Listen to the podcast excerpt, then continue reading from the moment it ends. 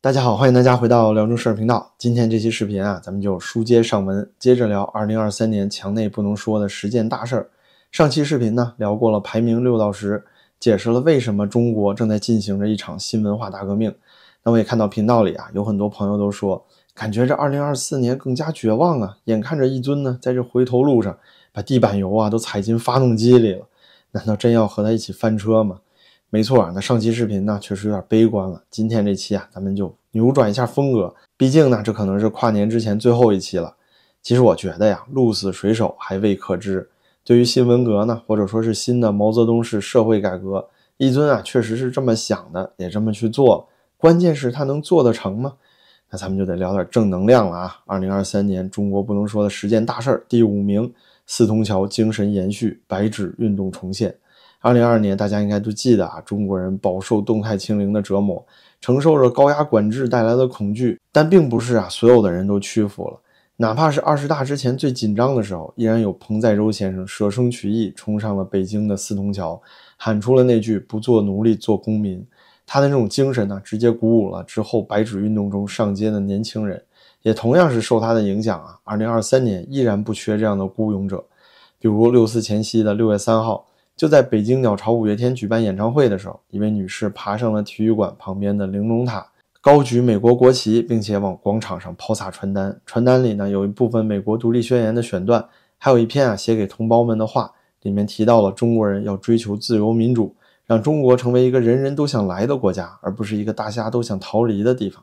具体内容呢，你可以回看咱频道当时的视频。总之啊，他的言辞是非常激烈的。自从当天被拘留之后，就再无音信了。虽然啊，我期望他平安，但大概率呢，他应该是被刑事定罪。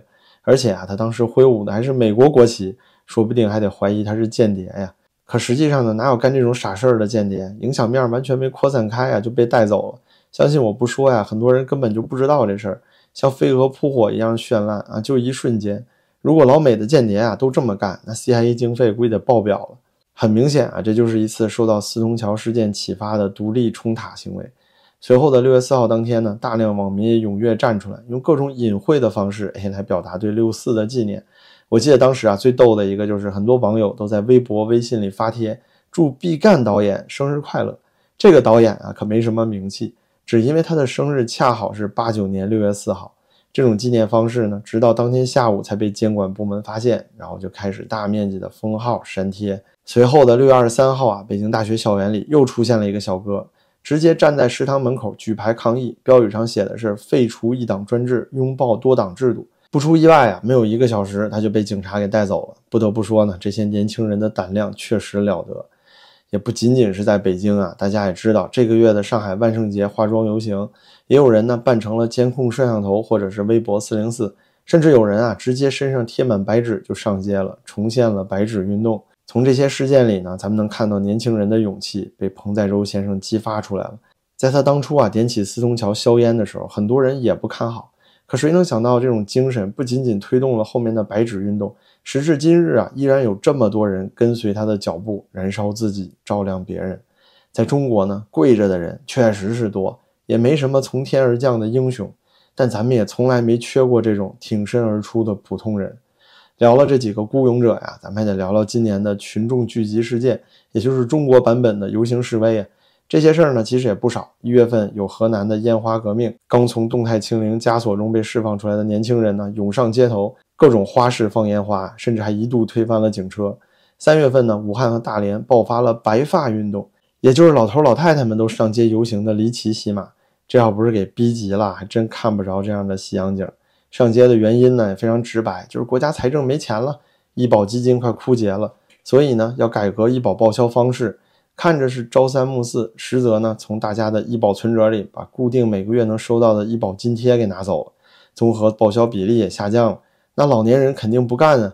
当时啊现场抗议的场面也是非常壮观，几千人都上街了。此外呢，在今年的每时每刻，几乎都有烂尾楼业主和讨薪群体。在全国各地啊，以各种方式进行抗议。相信呢，大家看到这些新闻也都麻木了。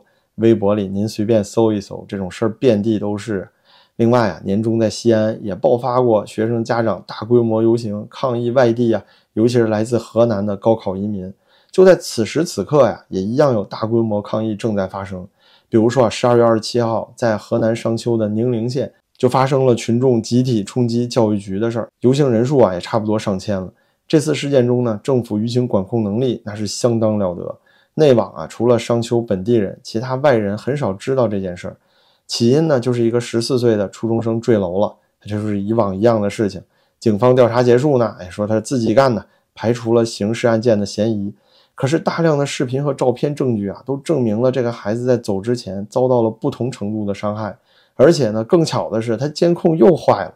那不管是胡鑫宇事件啊，还是过往所有的类似案件，摄像头总是坏的。可是动态清零抓密接的时候，白纸运动学生上街的时候，你在哪抓个逃犯，这摄像头啊总是不坏。您说这中国特色监控摄像头是不是很神奇？我要是说我信了，您能信吗？所以这次啊，宁陵县的民众愤怒了，集体去政府大楼抗议。而政府这边呢，正因为完美封印了舆论和报道，所以愤怒民众们啊，最后等到的只有大量特警进入市区封锁街道，没有回应他们任何的诉求。总之呢，整个2023年，即便是动态清零结束了，可我们依然看到民间冲塔和聚集抗议的次数啊是有增无减。可以预见到，在经济继续下行的2024，韭菜们啊不会坐以待毙，这种抗争呢会越来越频繁。真不是老百姓不乖了，而是政府实在太狠了，官逼民反就是这么个简单的道理。那么政府今年啊能做的到底有多狠呢？咱们来举一个典型的例子，这也正好是二零二三年中国不能说的十件大事儿第四名：北京、河北大洪水，政府和军队集体躺平。今年七月份开始啊，中国东部和北方大范围遭遇了台风杜苏芮带来的极端气候，其中呢，北京和河北部分地区遭遇了百年不遇的大洪水。北京的房山啊、门头沟啊，都受到了严重的灾害，市区内水流成河啊，无数车辆被洪水冲走的场面，相信大家也看过。随后呢，为保北京和雄安的安全，北京水利啊紧急调度了多个上游水库开闸放水，洪水呢就如出栏猛兽一般吞没了涿州啊、霸州啊等多个河北县市，超过五百万人受灾啊，上百个同胞遇难，被毁坏的家园和财产无数。同时呢，上游泄洪的时候又没有完全及时通知民众，很多地方的人收到撤离通知的时候，车都已经开不出去了。那如此严重的灾害啊，领导人去哪儿了呢？就在大半个中国北方啊被洪水肆虐的时候，一尊带着其他六个小矮人儿，哎，去北戴河度假了，那真是美滋滋啊！受灾严重的涿州市啊也是一样，市长、市委书记集体失踪。当时啊，网友们甚至为了讽刺他们，在网上发了寻人启事。那直到灾害过去四个月的十一月十号，咱们亲爱的习主席才屈尊呢来涿州看了一眼，说自己惦记着河北人民。看到这个新闻，我很感动啊！在北戴河豪华的疗养院里度假的时候，还能心系着受灾的河北人民，假期都没能有个好情绪，这多不容易啊！更不用说啊，这四个月之后，居然还亲自去涿州这种小地方慰问，果然是人民的好主席啊！网上呢也有很多人给他点赞，说为什么受灾的时候不去呢？啊，那是因为一尊呐，安保规格高，水灾的时候去不是给当地添乱吗？您看看这觉悟啊，也不知道当初为什么这个江泽民、胡锦涛、温家宝啊都能第一时间去现场，可能是他们没有咱一尊命贵吧？您看看今年啊，这成都大运会呀、杭州亚运会呀，咱一尊的超级安保标准就明白了，连路上的井盖都要封死，一尊下榻酒店周边小区呢，全部都要封锁。家家户户的阳台啊，甚至都有警察和国安坐在那儿站岗，可见咱们一尊真的是金枝玉叶啊，中国人民的大救星。那江泽民、胡锦涛之流怎么配合咱们习主席相比呢？是不是？再说到河北水灾啊，除了一尊远在北戴河心系灾区之外呢，雄安其实也发生了严重的内涝。有人拍到视频啊，街上的下水道都变成喷泉了。而雄安呢，正好建在了白洋淀周边，历史上就是个经常被泄洪的低洼地带。这里的防洪成本是极高啊，但是咱们一尊呢还是不怕万难，哎，就是要在这里建立他的千年大计新阿房宫，可见啊他老人家胆识过人呐。此外呢，咱们今年的视频里也聊过，这次水灾的救援啊，几乎全是民间志愿者和救援队来完成的，而几十公里外啊就有河北高碑店的王牌三十八军，但是军队呢，直到涿州受灾的第三天之后才开始逐渐介入，并且啊出动的力量和九八年洪水完全没得比。导致遇难和失踪的志愿者就达到了几十人，地方政府呢，甚至还有故意去害人的，夜里偷着去拆大坝泄洪的。您到推特里搜啊，相关视频也有很多。逼着这些村民啊自发的二十四小时派人去守护水坝，这也可以说啊是一个非常明确的信号。咱们一尊他老人家上任以来，从来没去过任何一个灾害现场，现在啊对这些事儿就更不感兴趣了。他老人家呢是万中无一的人才，那心系的是星辰大海、宇宙洪荒啊，所以老百姓啊以后遇到什么紧急灾害呀，还是想着自己救自己吧。这几年啊，您看到过几个救灾不力被彻底双规的省市级领导呢？更多的都是原地停职，然后直接几年以后官复原职吧。所以呢，他们才懒得救咱们老百姓。那咱们没选票也没话语权，对他们升官发财又没影响，所以一出事就隐身，这不才是符合中国逻辑的操作吗？可是啊，这些做法在民间有没有怨气呢？这就到了今天视频的高潮部分了。二零二三年中国十件墙内不能说的大事儿，第三名。李克强意外离世，全国人民自发悼念。这件事儿啊，发生的并不久远，就在十月二十七号。官方称呢，李克强是游泳时突发心脏病，而坊间啊流传着无数版本的传言。因为都没有确切证据，所以咱们也不能瞎说。但他老人家啊怎么走的其实不重要，关键是他离开之后发生的这些事儿。咱们频道里呢也做过好几期视频，大家也看到了，全中国几乎每一个大型城市都有很多人自发的悼念李克强。在他的老家合肥红星路啊，和他主政过的郑州，更是出现了潮水般的人群来送花悼念。悼词中最多的呢，就是“长江黄河水不会倒流，人在干，天在看”这两句话。与其说呀是人们在悼念和怀念李克强，更多的应该是抗争现在和想念从前改革开放的好时光。李克强总理啊，鼓励大家，中国改革如长江黄河水一般不会回头。可现实中呢，大家看到的不只是倒流啊，简直是倒灌。尽管中国小粉红确实多，但是悼念李克强的巨大声浪就告诉了我们，中国社会还有救啊！民众呢，并不都是被洗脑或者麻木了，只是在这个高压的政治环境下说不出话来。李克强总理呢，不过也就是说了几次实话，掌管国务院这十年啊，基本都是被架空了。论改革，他比不了朱镕基；论民间爱戴呢，他也比不过温家宝。这就意味着，在未来五到十年之内，咱们一尊还要面临着朱镕基啊、温家宝。甚至是胡锦涛离世的三个大雷，毫无疑问呢，这三个人中任何一个人先走，都可能引发比悼念李克强更广泛、更庞大的人潮。那会不会因此推动社会变革呢？也是很难说的事儿。总之啊，咱们就走着瞧。下面啊，要聊中国2023年最重要的两件事儿，说他们改变了中国国运也不为过啊。第二名就是中国经济正式进入了萧条期。对于中国经济这一年来的变化，咱频道里有个专门的播放列表，通过数据和分析呢，详细讲述了中国目前通货紧缩、地产市场进入泡沫的破裂期，恒大等头部房企啊更是接连暴雷破产，资产也是持续贬值，并且呢市场普遍缺乏信心等等经济衰退的现象，详情啊就不再赘述。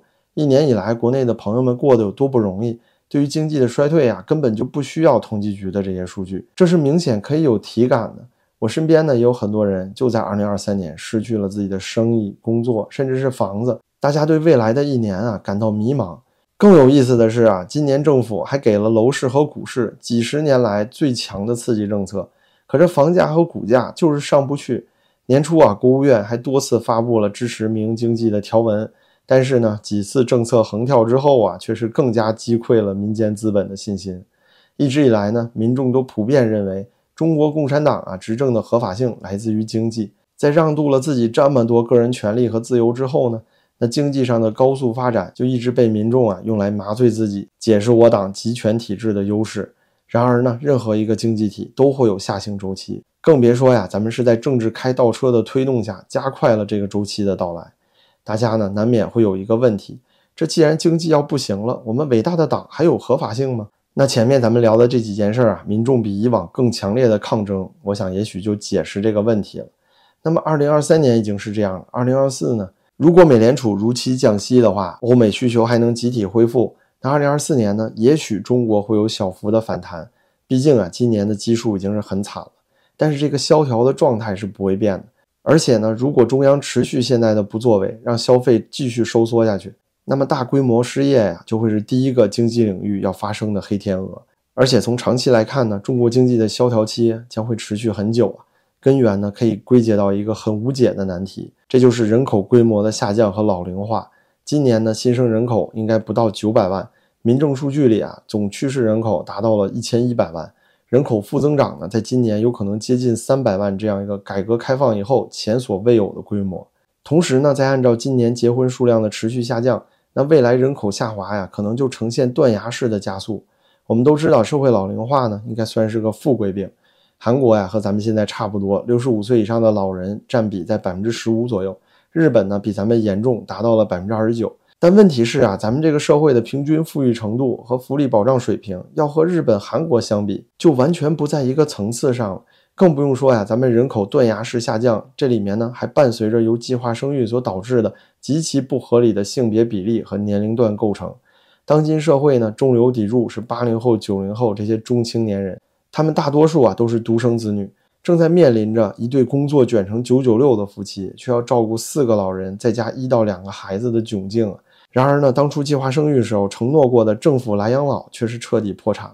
发展到现在呀，一直贯彻的都是国强民弱的路线。这整个社会的福利保障体系呀，距离政府能养老还差着十万八千里呢。最终结果呢，就是把这份额外的养老负担全都摊给了中青年独生子女这一代。又恰逢经济下行的周期，原本负债累累的城市中产啊，就会变得愈发举步维艰。那哪里还有能力去提高消费呢？可以说啊，现在的萧条预期就是当初计划生育政策啊所导致的必然结果。像是我们说过的，每个国家呀都有经历萧条的正常经济周期，关键是要有从这个萧条中走出去的希望。那韩国、日本，包括很多老龄化严重的欧洲国家，他们都在开放自己的国境，让那些外部的年轻劳动力可以进入本国来提振经济和生产。但是在中国呢，几乎不可能有这个选项，因为呀，这个定于一尊的政治体制就决定了。中国是不可能轻易接受这些从小没有被我党洗脑过的亚非拉年轻人来移民中国。如果说没有足够的人口啊，那么这些引以为傲的过度建设的高铁和地铁网络、维护成本高昂的市政配套设施啊，就会无法维系。高企的政府债务呢，也不能被经济增长所稀释。现有的资产价格呀，必然大幅缩水。当然了，我不是说经济会崩溃，而是呢，终将会在下降通道中找到一个平衡点。但这个过程啊，可能是漫长而艰难的。对于很多其他民主国家呢，这段经济衰退期就会伴随着民怨四起，政党不断轮替。比如说日本就是这样。可到了定于一尊的中国呀，这事儿可麻烦了。失去了经济增长作为政治合法性的解释，那中国政府要如何维持社会稳定呢？我想，也许爱国主义教育法和伤害民族感情罪能给咱们一些答案吧。另外呢？朝鲜和俄罗斯也应该是一尊所能考虑的低配、高配两个版本了。会怎么选呢？就要看他老人家怎么想；而让不让他选啊，就要看中国人民怎么做了。那么最后呢，到了二零二三年，中国最大的一件事儿，这是一件疮剧痛深，却在互联网上呢，好像已经被遗忘了的事儿，就是中国疫情防控的重大决定性胜利。这句恬不知耻的话呀，是中央政治局在今年二月十八号开抗疫大会的时候说的。称呢，中国防疫是一个奇迹，没错呀，这的确是一个奇迹，是中国人民把全世界防疫的苦都吃到了极致，还要集体感恩政府的一个奇迹。此刻呀，我得压抑住心中满腔的怒火，咱们就平和客观的聊，中国三年防疫呢，就是全世界最失败，没有之一。判断一个国家呀，防疫三年做得好不好，可以从四个方面来说：防控、民生、死亡率和经济。如果说啊，看世界这三年，就可以把所有的国家呢防疫成败分成三类。那亚非拉这些穷国呀，就属于差等生。防控呢，基本是没有能力做，就属于刚开始就躺平的那一类。死亡率啊，肯定也是没法看了。经济呢，虽然本身就凋敝，但是2022年啊，随着全世界结束防疫啊，也算是恢复了一波。最后呢，是三年期间，民生肯定是基本没受到影响，因为它一开始就躺平了，什么隔离封城措施都没有啊。第二种呢，就是美国和欧洲这样的中等生，因为啊，这政府管控不力，确实防控比较失败，民生呢也同样受到过影响，毕竟啊，隔离封城也都有。但是呢，这和中国那种单元门都焊死的封城封小区啊，可是完全不同的概念。死亡率呢表现也不太好，毕竟一开始没防住。但是经济啊，却在二零二二年之后快速反弹，政府的大量福利补贴啊，也算是尽量控制住了疫情时期的经济下滑。并且呢，为疫情结束的消费反弹做好了准备。最终呢，美国也在二零二三年成功实现了经济的软着陆。而防疫优等生啊，就好像是台湾呢、澳洲、新西兰这样，得天独厚的海岛优势，让他们能够容易的防住病毒的入侵。三年期间呢，防控水平也做到了和中国相当的水准，感染率极低呀。这一点呢，大家可以对比这三年的数据。我自己看到澳洲放开防疫之前的感染率，都觉得非常惊讶。原来呢，这根本不需要焊死你家单元门，也可以防住奥密克戎以前的毒株啊。而且呢，他们放松防疫的时机都选在了民众打完疫苗的三个月之内，所以啊，也没有发生像中国今年一月的那种海啸般的灾难。经济呢，自然也是赶上了全球复苏。政府疫情期间呀，同样是给民众发钱，甚至呢，有些国家政府啊还替雇主发工资，避免了更多企业破产，从而开放之后啊，经济得以快速的重启。反观咱们中国呢，为什么我说啊这是最失败的防疫？首先，这疫情起源在哪儿？世卫组织也没下定论，所以咱就不提了。但是啊，全球大部分国家都是从中国先看到疫情爆发和蔓延，这第一波呢，武汉的惨剧咱们是赶上了。接着呀，三年变态清零，悲剧无数。温州隔离酒店倒塌，兰州的三岁孩子三年就是他的一生。贵州大巴翻车，乌鲁木齐大火，更不用说呢，这之间还有无数次严格封城所酿成的人道主义灾难，全国呀几乎没有一地可以幸免。比如西安一月封城啊，上海四月之声啊，这些都历历在目。封城封到全国经济凋敝，可政府呢没有给老百姓发过任何补贴，倒闭和破产的家庭无数。否则，您觉得为什么今年都开放一年了，老百姓还是不敢花钱呢？很多人不都是在这三年里被吓成惊弓之鸟了吗？各种一刀切、层层加码的防控措施也从来不考虑人权。隔离的方舱酒店脏乱差，犹如一个巨大的公共厕所。两天一测的核酸呢，最后也被爆出大量检测公司造假。整整三年啊，不让老百姓买退烧药，可是呢，却发免费的莲花清瘟。嘿，我真不明白了。既然不让买退烧药是为了防止大家感染之后隐瞒，那被钟南山啊都吹到天顶上的莲花清瘟怎么就能买得到呢？官方是已经确认这东西是垃圾了吗？根本不能退烧吗？而且啊，经历了这么多痛苦，甚至为了二十大胜利召开，中国比全球其他所有国家都晚开放了将近一年的时间，错过了全球经济的复苏期，也是今年大萧条的一个重要原因。其他国家呢，都为了抑制2022年过度发钱和消费所带来的通胀，频繁加息的时候，中国呀，只能为了抑制通缩而降息。可付出了这么多，咱们得到了什么呢？去年十二月，一尊给了咱们一点小小的中国震撼，来了个朝鲜躺平式放开，时机呀，也是选择的恰到好处，正好是大部分人群打完疫苗的六个月之后，免疫力最弱的时候，同时呢，冬季又是奥密克戎传播力最强。甚至啊，冬季还是流感高发的季节，于是呢，一瞬之间，海啸般的疫情席卷全国啊，各地的医院和殡仪馆有多惨，咱频道里也都有视频记录。那也就是说啊，从武汉疫情开始到躺平式放开结束，该受的苦，咱中国人是一个都没落下；不该遭的罪啊，比起全球任何国家都是有过之无不及。就这样啊，中央告诉咱们，重大决定性胜利了，胜利在他妈哪儿啊？哪怕是让小粉红过来啊，都很难吹起这个牛逼。为什么？他们不是最爱嘲笑欧美防疫不当，三年走了多少人吗？可是中国呀，你有公布过死亡数据吗？没有啊。最搞笑的是，从去年四季度开始啊，民政部连全国火化数据都不再公布了。为什么呢？这和今年的青年失业率是一个道理，就是因为太惨了，编都编不出来呀。一旦数字要编得太假，各个侧面环节都可能出现矛盾打脸。可数字要是稍微真实呢，就是打了咱们一尊的脸，那就干脆不说了呗。如果这三年的真实死亡数据都不敢公布出来，还拿什么跟别人比啊？怎么还能舔着脸说自己是防疫奇迹呢？是人类无耻中的奇迹吗？这三年恐怖的经历啊，让移民和润也成了最热的搜索词，热到百度和微信指数都能把这个词的搜索数据给屏蔽掉。真真切切的把这个美丽的国家，我深爱的祖国呀，变成了一个人人想逃离的地方。可是呢，官方还是强调要树立正确的历史记忆，但从来都不是真实的历史记忆。所以呢，我们更不应该忘掉今年一月以及痛苦挣扎了三年的中国人。原以为啊，在最后疫情结束的时候，可以用世界最低的死亡率傲视群雄，谁知呢？二十大开完之后，哪还管你什么死亡率呢？连这个数是多少啊，咱们都无从知晓了。就这样的政府啊，还能够被信任吗？还值得信任吗？所以啊，咱们受到的启发就是，只有永远质疑中国政府的公信力，才是在这个残酷社会中少受伤害的最底线思维啊！视频结束之前啊，我也不想让大家感到失落。咱们已经见识过了中国有这么多挺身而出的凡人，有任志强啊和很多和他一样的党内开明派，有那些勇敢的聚集在街道上为自己争取权益的民众，还有李克强故居前人潮在告诉着咱们，民间有多少被隐藏的愤慨。所以呢，我们依然要对中国保持信心，对新的一年充满希望。这个社会啊，一定还有自救能力。那新的二零二四年呢，离我们越来越近了。感谢频道里这么多好朋友一直以来对我的支持，让我这样一个只会说说真话的普通人啊，从年初的一千订阅到了现在逼近一万了。尽管呢还是微不足道，但是啊，要没有各位的支持，我也坚持不到今天。